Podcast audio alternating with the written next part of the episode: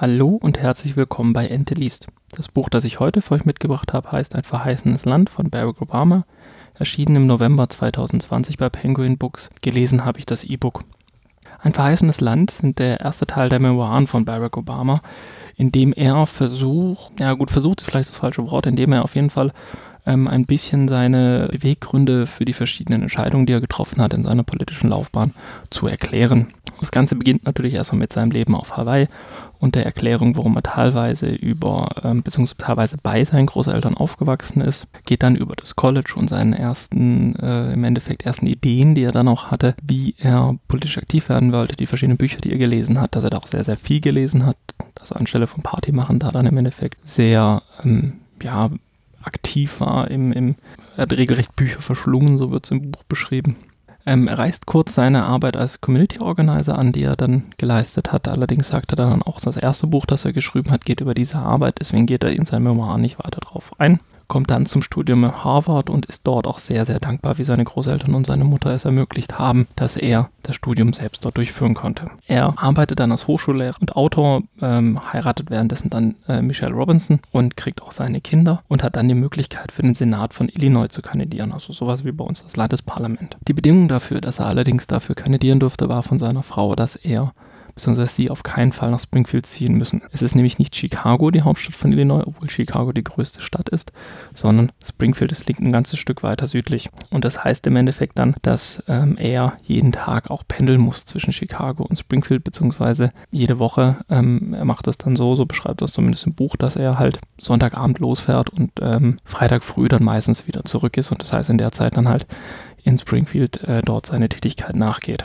Springfield selbst hat allerdings einen relativ schlechten Ruf, auch aus dem Grund heraus, dass es als Kuhhandel und korrupt gilt und auch viele, viele Abgeordnete beziehungsweise viele Wähler ihre Abgeordnete gar nicht kennen. Also das Ganze ist so ein bisschen, ja, es ist da, es ist wichtig, aber hm, viele Menschen interessieren sich nicht dafür.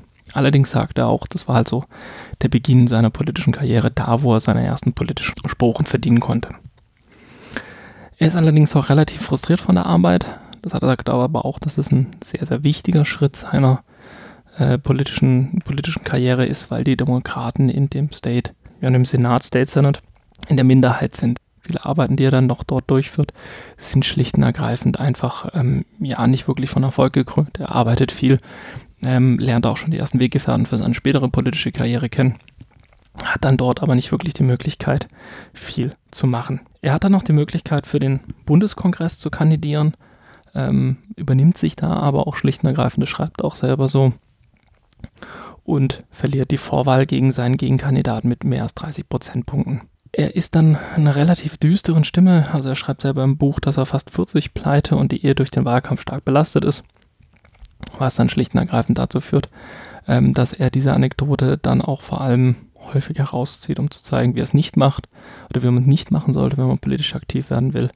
Auch weil er selber dann die, ähm, den, zu, den, zu dem Schluss kommt, dass er zu einem Politiker geworden ist, der eigentlich nie als junger Jugendlicher sein wollte. Er wollte Änderungen machen. Ich meine, er ist für Change und Hope bekannt geworden für diese zwei Wahlsprüche. Und dass er dort eigentlich nur ähm, sich für den Vorwahlkampf beworben hat, um halt irgendwie weiter in der Politik zu kommen. Also im Endeffekt ein klassischer Politiker zu werden. Und er sagt auch selber, nicht mal ein besonders guter. Er kandidiert dann für den Bundessenat und gewinnt die Wahl dann auch für Illinois. Das heißt, wird einer von zwei Senatoren für den jeweils für diesen Bundesstaat und fängt dann mit der Arbeit äh, in dem Senat an. Relativ schnell kommt dann auch schon die Frage danach hoch, ob er für den für das Präsidentenamt kandidieren möchte, nachdem er es seiner Frau nicht erzählt hat, dass er es vorhat, beziehungsweise dass sich immer mehr verdichtet hat, wie er zu seiner Frau geht, den Ton des Fernsehens ausschaltet und sie im Endeffekt fragt, ob sie damit einverstanden wäre. Ähm, sie hat natürlich extreme Vorbehalte, auch weil sie nie eigentlich äh, groß im Rampenlicht sehen will und seiner politischen Karriere da auch immer sehr, sehr kritisch gegenübersteht. Aber sie im Endeffekt auch schon weiß, dass die Entscheidung, dass er für den Vorwahlkampf antreten will, eigentlich schon längst gefallen ist. Er gibt es dann auch bekannt in Springfield, also im Endeffekt in der Hauptstadt von Illinois, dass er kandidieren möchte. Und ab da, denke ich mal, wird es auch vielen, vielen Leuten in Europa bekannt geworden sein, dass es da äh, einen jungen, aufstrebenden Politiker gibt in den USA. Er beschreibt auch relativ ausführlich, wie wichtig es ist, ähm, Iowa zu gewinnen, weil das wohl so der erste Punkt ist. Ähm, beschreibt dann sein Wahlteam, beschreibt dann auch verschiedene Positionen, beschreibt dann auch, ähm, was für einen Fehler er gemacht hat, dass er zum Beispiel in New Hampshire sich kaum drum gekümmert hat und dort die Vorwahl dann auch gegen Hillary Clinton verloren hat. Und was dann gegen Ende von seinem Wahlkampf auch im Endeffekt mit ein Riesenthema ist, ist, dass zum Beispiel Sarah Palin, ähm, das war die Vizekandidatin, also Vizepräsidentschaftskandidatin von John McCain 2018, äh, dort ihm im Endeffekt auch einfeindet und dort dann auch verschiedene, ja, im Endeffekt hm, Aufhetzungen macht. Also Sarah Palin, war ja eine Anhängerin der sogenannten Tea Party, ähm, was im Endeffekt hm, deutlich rechtes, ein deutlich ultrakonservatives Bündnis von Leuten war, die zu der Zeit die äh, Republikanische Partei mehr und mehr dominiert haben. Was dann noch schön ist, er schreibt bereits jetzt dann hierüber, dass dies ein Vorgeschmack über das ist, was in Zukunft noch kommen wird. Weil Sarah Palin wohl sehr, sehr poli äh, polarisiert hat und dort auch die Leute regelrecht aufgewiegelt hat. Er zitiert ja auch an einer Stelle, dass er sich einmal darüber lustig gemacht hat mit dem Hopey Changey Stuff, den Barack Obama da dann im Endeffekt einfordert. Er beschreibt relativ ausführlich dann auch die Vereidigung, also dass er irgendwie wieder von ein paar Wochen dreimal in Washington umgezogen ist also einmal äh, überhaupt mal nach Washington gezogen ist, als nächster Schritt dann in ein Gästehaus gezogen ist und zu guter Letzt dann natürlich im Weißen Haus eingezogen ist. Ähm, er geht dann auf verschiedene Punkte seiner Präsidentschaft ein, also er macht das im Endeffekt chronologisch. Das erste, womit er beginnt, sind natürlich die Weltwirtschaftskrise bzw. die Bankenkrise in den USA, also im Endeffekt der Zusammenbruch der Lehman Brothers Bank und weiterer äh, Bankenpleiten, äh, die dann auch einfach drohen. Und wie er da vorgegangen ist und wie er das Ganze gemacht hat. Was interessant ist, er spricht sich explizit gegen eine Austeritätspolitik aus und sagt dann auch einfach, äh, man muss in den Staat investieren, man muss in das Land investieren, um die Wirtschaftskrise zu vermeiden. Folge interessanterweise ist daraus dann, dass die Leute glauben, er gibt zu viel Geld unnötig aus und dass er an der Stelle dann auch beschreibt, dass Politik im Endeffekt auch etwas ist, was man macht, um die Leute vor dem Schlimmsten zu retten und sozusagen zu verhindern, dass es dann wirklich auch zu dem Schlimmsten kommt, ohne dass die Leute es überhaupt mitkriegen, weil sie natürlich nicht alle Zahlen, weil sie natürlich nicht alle Daten haben. Dann natürlich ist auch die, der, beziehungsweise der Affordable Care Act, bekannt auch als Obamacare, das, was wir als Mitteleuropäer eigentlich schon längst haben, ein allgemeingültig, eine solidarische Krankenge äh, Krankenversicherung. Und was er da natürlich beschreibt, sind die verschiedenen ja, Probleme und, und, und, und Streitigkeiten, die er dann besonders mit den Republikanern hat. Ähm, die Republikaner im Buch werden häufig, besonders Mitch McConnell, das ist der Mehrheitsführer oder beziehungsweise der, der Fraktionsvorsitzende, würde man es bei uns nennen, ähm, der Republikaner, der sich häufig einfach nur hinstellt mit, wir machen dir das Leben zur Hölle, egal was du vorschlägst. Äh, was natürlich ein, ein Riesenproblem ist für seine Politik und auch für das, was er macht. Also er kritisiert da die Republikaner relativ deutlich und relativ häufig weil er auch schlicht und ergreifend sagt, er wollte eine Politik für alle machen. Und das Einzige, was die machen, ist im Endeffekt blocken, nur weil es von ihm kommt und nicht, weil es ein schlechter Vorschlag ist. Er geht dann auch kurz auf die Griechenland-Krise ein, weil er da im Endeffekt auch ähm, ein Problem sieht für die amerikanische Wirtschaft, weil natürlich auch zwischen Europa und den USA viel Handel betrieben wird. Er kritisiert sogar explizit in seinem Buch äh, den damaligen, unseren damaligen Finanzminister Wolfgang Schäuble, weil dieser halt extrem auf die Autoritätspolitik setzt. Er hat dann wohl auch schreibt das zumindest im Buch mehrfach, die, Poli ähm, die, die politischen Würdenträger, die verschiedenen Staatschefs, darunter natürlich auch Angela Merkel, vor dieser Austeritätspolitik gewarnt, ähm, weil er selber in seinem Land natürlich äh, anders gemacht hat. Nichtsdestotrotz wurde das dann natürlich durchgeführt. Ich denke mal, ähm, wir können uns alle noch an die Zeit erinnern. 2010 verliert er dann auch die Senatsmehrheit und beschreibt da eigentlich relativ ausführlich in seinem Buch, was für Riesenprobleme das mit sich bringt ähm, dass er da dann im Endeffekt auch keinen sogenannten Filibuster mehr verhindern kann. Filibuster ist im Endeffekt schlicht und ergreifend der Punkt, dass ein Abgeordneter so lange redet oder so lange eine Rede hält im Senat, bis im Endeffekt nicht mehr darüber abgestimmt werden kann, weil einfach der Abstimmungszeitpunkt zu weit nach hinten rutscht. Also da gibt es gewisse Daten oder gewisse Vorgaben, ganz verstanden habe ich das nicht. Auf jeden Fall ähm, braucht man eine gewisse Mehrheit, um so ein Filibuster zu unterbrechen und dann wirklich zur Abstimmung zu kommen. Wenn man diese Mehrheit nicht erreicht, das sind 60 von 100 Senatoren, hat man einfach das Riesenproblem, dass ein Gesetz, äh, was nicht gewünscht ist von der Opposition, im Endeffekt durch diesen Filibuster von ihnen komplett verhindert werden kann. Filibuster ist übrigens etwas, das beide Seiten einsetzen. Also Ähm, er schreibt es zwar nicht so explizit, weil es natürlich in seiner Wahlzeit nicht vorgekommen ist, aber auch die Demokraten durchaus da ähm, gewillt sind, so ein Filibuster als politisches Druckmittel einzusetzen. Das Ende des Buchs ähm, beschäftigt sich dann noch einmal kurz mit Donald Trump, beziehungsweise so wie Donald Trump in den Medien damals ähm, rezitiert wurde. Also gerade er ist ja ein großer Anhänger dieser sogenannten Birther-Theorie gewesen, also dass Obama, äh, dass Barack Obama gar nicht in den USA geboren wurde, dementsprechend gar nicht US-Präsident sein darf.